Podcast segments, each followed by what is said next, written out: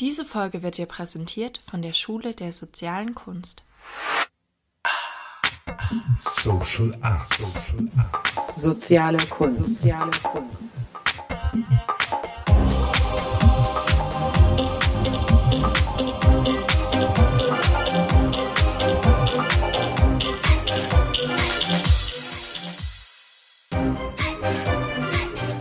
Soziale Kunst. So, Ruhe. Herzlichen Glückwunsch. Schönen guten Abend, meine Damen Zuhörer und Zuhörerinnen, zum unserem Podcast Social Art, soziale Kunst. Heute mit dem Thema Tod. Und heute bei mir zu Gast oder eher ich zu Gast bei denen, nämlich bei meiner Familie. Und äh, das passiert se selten genug, dass wir mal alle zusammen sind. Das Geräusch neben mir ist ein, ist die Magdalena, die backt ein Brot. Das finde ich passt auch sehr wunderbar. Es gibt einiges zu feiern. Heute ist nämlich der 14. Juli, dein Geburtstag. Der französische Nationalfeiertag. Wir sind hier in Frankreich, in Biedertal. Und auch euer Hochzeitstag. Herzlichen Glückwunsch, Glückwunsch. Jetzt soll es aber möglichst, wenn es geht, ernst werden, weil wir weil das Impulsthema ist Tod und ich habe mich jetzt mit dem schon mehr auseinandergesetzt in letzter Zeit. Und für mich ist es so, dass es aber notgedrungen war, weil es halt dann brenzlig wurde, weil dann eine mir nahestehende Person gestorben ist. Und dann habe ich mich sehr viel mit dem Thema auseinandergesetzt. Und die, ich aber finde, dass es sonst gar nicht stattfindet. Es ist nicht mal ein Tabuthema, es ist überhaupt kein Thema. Das war meine Einführung. Und jetzt möchte ich gerne direkt mit dir, Reto, äh, beginnen, weil du bist ja der Älteste. Du bist jetzt am nächsten schon so weit. Du bist äh, ähm, 70 geworden und du hast jetzt noch ein bisschen eine Runde. Du hast jetzt noch eine Runde zu leben. So hast du es einmal formuliert. Und jetzt will ich einfach dich fragen, was ist schöner, Reto, das Leben oder der Tod? Das Leben, eindeutig. Weil der Tod ist ja kein Zustand, der Tod ist ja nur das, was man nicht weiß, was es sein soll. Wieso soll das schöner sein als das Leben? Blöde Frage übrigens. Frag den nächsten, frag eine bessere Frage. Okay, eine bessere Frage.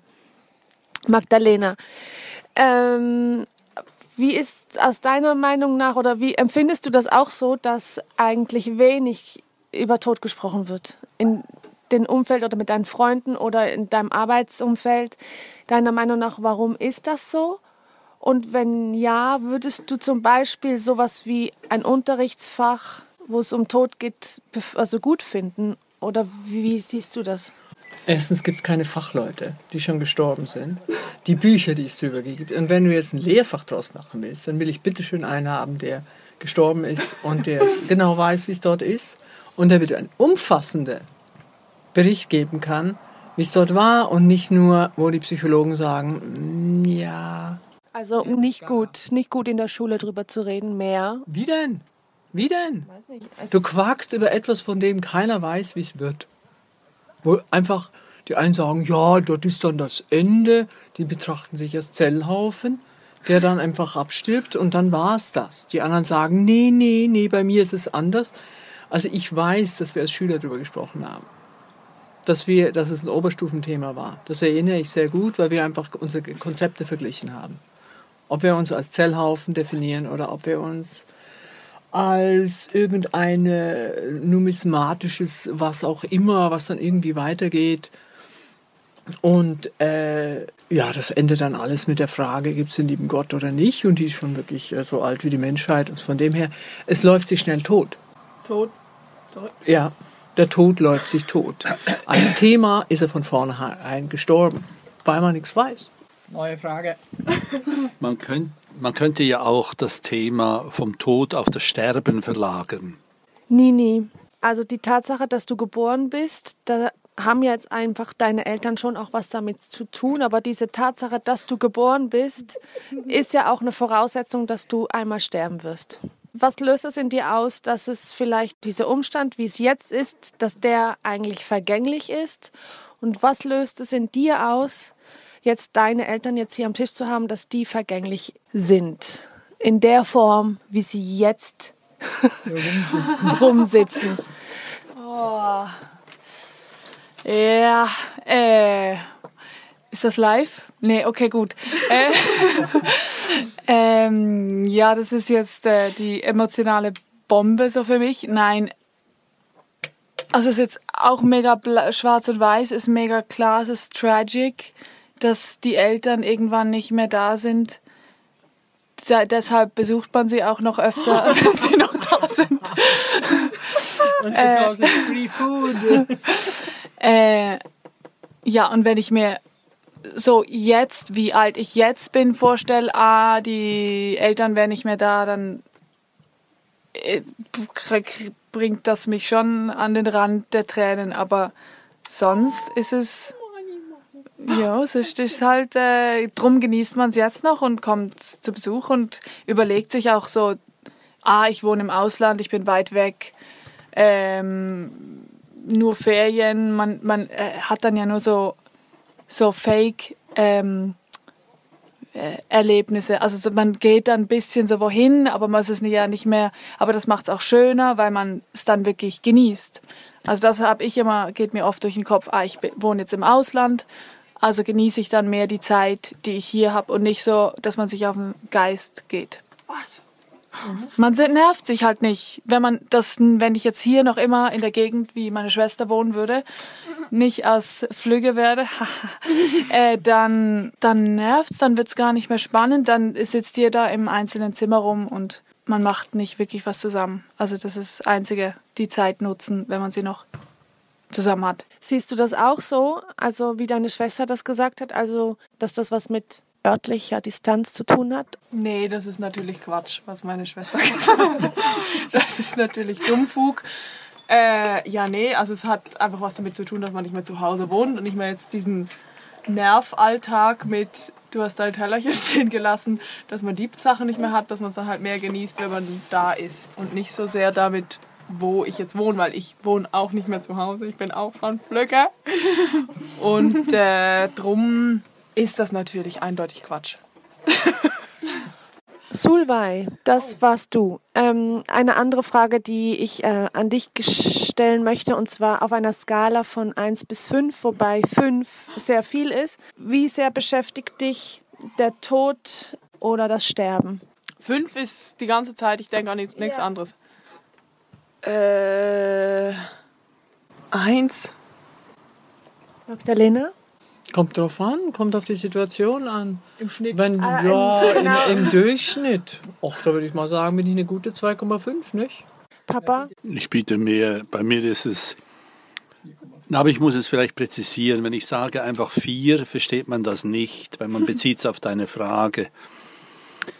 Ich äh, wollte sagen, ich habe ja vorhin schon gesagt, dass äh, es ist ebenso beängstigend, dass man nicht weiß, wer die Frage stellt, was dann eigentlich stirbt, vor dem man sich fürchten soll, was dann äh, in einen anderen Zustand oder ganz weg ist, je nach weltanschaulicher ähm, Hintergrund, äh, dass eigentlich das Beschäftigen mit der Tatsache des Sterbens unumstößlich verbunden ist mit der anderen äh, Frage, bei sich herauszufinden, was denn überhaupt sterben könnte. Das heißt, ob es etwas gibt, was äh, von dem Zerfall des Leibes unberührt bleibt.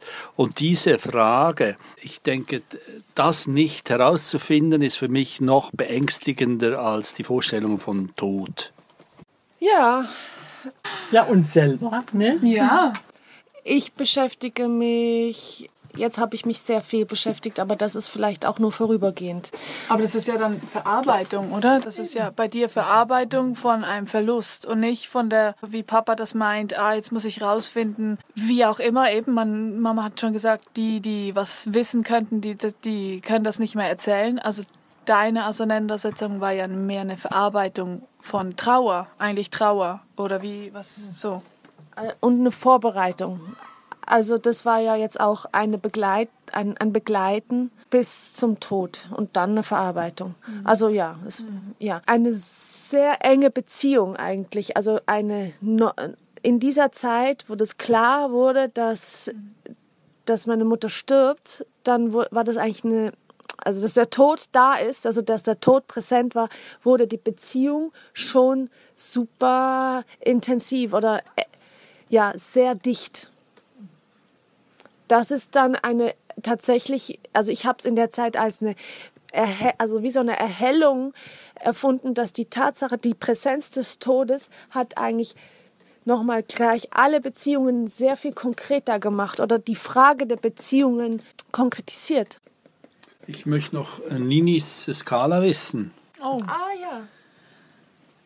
Ja, ich wollte jetzt auch ähnlich wie Mama, kommt drauf an. Also, aber Schnitt, also das heißt, jetzt bin ich 29, von null habe ich wahrscheinlich wenig dran gedacht. Äh, Es nimmt zu, der- meinst ich, du? Nee, als ich Wegen kleiner war, habe ich immer so gedacht, das habe ich jetzt gar nicht mehr so den Schudder, sondern ähm, dass ich jede Sekunde, das hatte ich immer so, immer wenn ich spazieren ging, jeder Schritt, also nee, Se- Sekunde werde ich ein Sekunde näher den Tod. Und das habe ich jetzt nicht mehr. Das war mega oft so, so ein Wow. Ich glaube, ich war so 13. Aha. Sowas, I think. Äh, Aber ich kann es nicht sagen. Ich bin auf die Steiner Schule gegangen. Ich kann keine Note geben. Skala. Skala. Das kann ich nicht in eine Zahl packen. Sie hat ja auch gesagt, in der Vor es war auch eine Vorbereitung. Aber das, ja, eine äh, Vorbereitung auf den Tod von jemand anders, so habe ich es verstanden. Nee, die Vorbereitung auf den eigenen Tod, hat sie gemeint, ja. Hast du das gemeint? Oder auf, den Vor auf die, äh, eine Vorbereitung darauf, dass die Ellen eben, ja.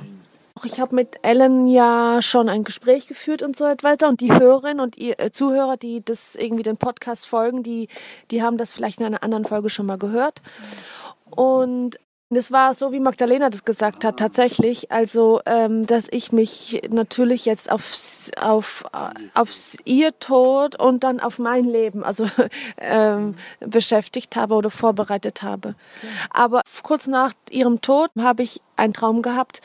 Und da habe ich einen Traum gehabt, dass es ähm, so ganz deutlich war, dass ich jetzt auch folgen muss. Also das heißt, es, dann ging es plötzlich mich was an. Also ich habe dann in dem Traum gemerkt, oh, ich möchte aber schade, dass ich die schönste Zeit meines Lebens nicht leben kann. Aber also das heißt, dann geht es schon so eigentlich, dass eine Lebenslust eigentlich dadurch durch die Auseinandersetzung entstanden ist oder eigentlich eine Ja, nochmal viel mehr Ja und viel mehr jetzt im Jetzt sein durch die Auseinandersetzung mit dem Tod meiner Mutter nochmal ganz klar jeden Tag jeder Tag ist ein Geschenk. Also das mit der Gegenwart und mit der Präsenz ist so deutlich geworden, dass jede Sekunde, jeden, jeden Augenblick, wo, wie du Nini gesagt hast, dass du dem Tod ein Schrittchen näher bist, das wurde durch diese Zeit, ist mir tot, richtig deutlich geworden und es hat, hat mich verändert. Also ich wollte noch etwas hinzufügen von, zu dieser äh, Polarität von Leben und Tod, die mir, äh, die schief ist, weil Tod ist, habe ich ja schon gesagt, ist ja ist ja nichts, ist etwas von außen betrachtet, konstatiert, irgendetwas hört auf bei jemand anderem. Man kann sagen, vom Sterben, dann ist es schon ein Prozess, dann ist es vielleicht schon mehr auf einem selbst gerichtet. Aber die eigentlich zentrale Frage ist ja nicht die, sondern ist ja die, hat das Reden von einem ewigen Leben einen Sinn?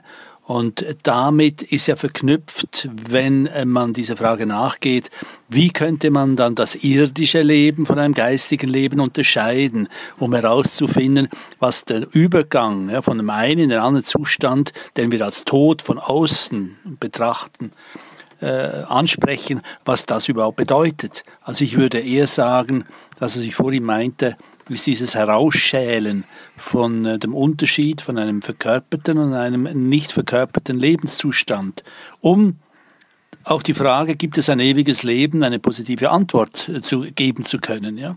Wenn man natürlich denkt, ja, Ruhe in Frieden, er ist sanft entschlafen.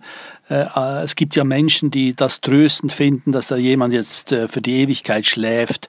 Mir kommen diese Menschen einfach selbst unglaublich schläfrig vor, dass sie falsche Ausdrücke für etwas Dramatisches verwenden. Und jetzt noch ein letztes, da oben etwa 100 Meter von uns entfernt ist in dem Friedhof von Biedertal hinter der Kirche, ist eine ein Grabstein. Und da steht äh, hinten drauf gemeißelt der Todestag. Ich glaube, sagen wir mal 25. Juli 1927 oder so etwas. Ein relativ altes Kreuz, ein Steinkreuz.